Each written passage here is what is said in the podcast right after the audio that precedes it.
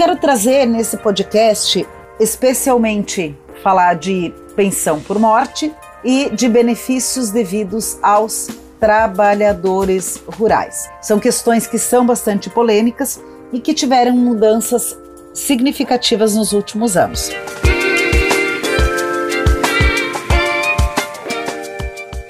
Olá, pessoal. Meu nome é Jane Berwanger, sou advogada, professora, doutora em Direito Previdenciário, professora do ICDS e também sou coordenadora do curso de Direito Previdenciário Avançado do ICDS.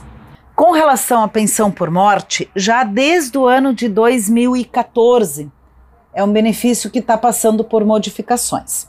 Lá em 2014, teve uma medida provisória publicada no dia 30 de dezembro, convertida na Lei 13.135 de junho de 2015, que estabeleceu que, para que a pensão por morte possa ser concedida por mais tempo, o segurado devia ter 18 contribuições mensais e o casal devia ter dois anos de união estável. Trata-se de modificações que impactam a concessão da pensão por morte para o cônjuge ou companheiro. Para os filhos não teve modificação. Caso não preenchesse esses requisitos, o cônjuge receberia a pensão por morte apenas pelo prazo de quatro meses. Então, se o segurado não tinha 18 contribuições ou o casamento, a união estável, não tinha dois anos, o prazo de pagamento da pensão por morte era de apenas quatro meses.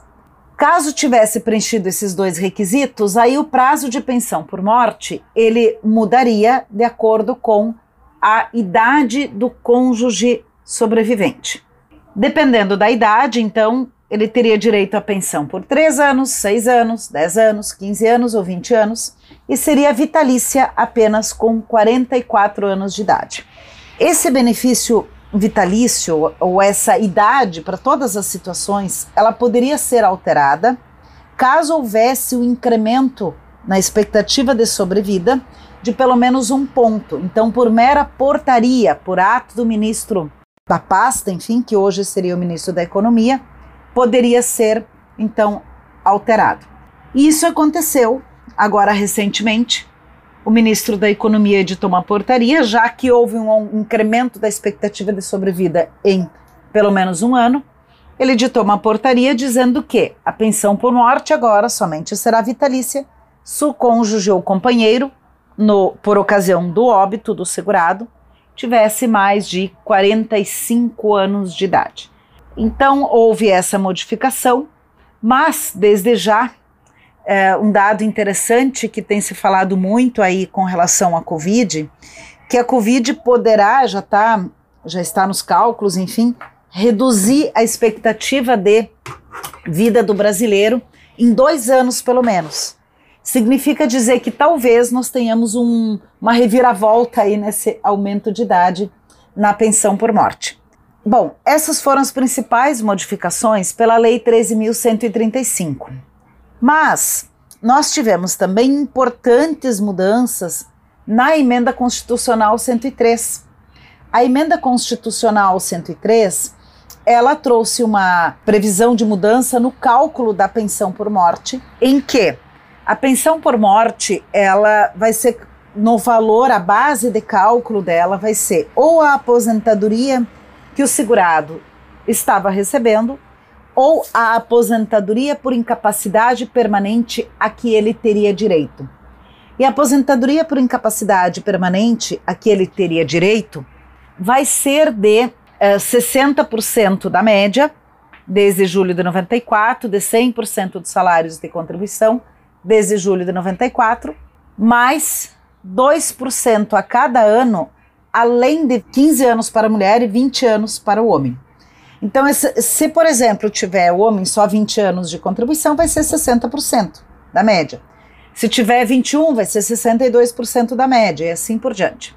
Digamos que um segurado tivesse 20 anos de contribuição e, na média, tivesse um salário de contribuição de 4 mil reais. Então, nesse caso, a base de cálculo da pensão vai ser de 60% dos 4 mil Então, R$ 2.400. Agora, o valor mesmo da pensão, a renda mensal inicial, ela vai ser de 50%, que é a cota familiar, mais 10% por dependente. Então, se neste caso houver apenas um dependente, o valor da pensão por morte será de R$ 1.440. A viúva, ou filho, enfim, vai receber R$ 1.440. Antes da reforma da Previdência, o valor dessa pensão seria de 4 mil reais. Então é 50% a cota familiar mais 10% por dependente. Claro, então se tiver mais dependentes, o valor vai aumentar. Essas são as principais mudanças aí na pensão por morte. Vou falar também um pouco das mudanças para o trabalhador rural no que se refere à comprovação da atividade.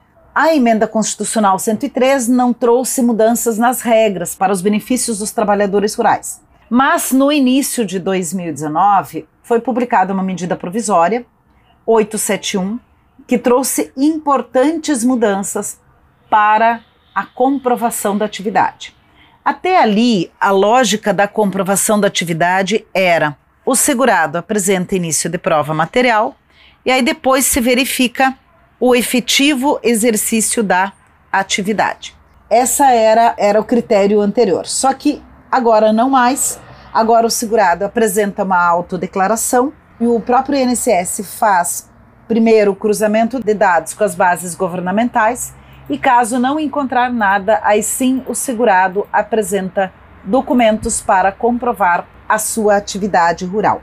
E futuramente, não se sabe se em 2023, que é a primeira previsão, ou se mais tarde, o INSS vai ter um cadastro dos segurados especiais onde vão constar todas as informações sobre a vida de trabalho dele, uh, com quem ele trabalha, na terra de quem, quem são os componentes do grupo familiar, informações que serão utilizadas para a concessão de benefícios. Então, essas mudanças na comprovação da atividade rural, elas são muito importantes porque traz muito mais responsabilidade para o segurado ou para o advogado que for preencher a autodeclaração, que for encaminhar a documentação. É, a autodeclaração, que é a porta de entrada dos benefícios, ela é muito, muito é, importante nesse momento ainda, até que esteja em vigor o cadastro do segurado especial. Então, a previsão, como eu falava, é em 2023, mas a emenda 103 disse que somente poderá ser exigido esse cadastro quando metade da população rural estiver cadastrada, metade dos segurados especiais.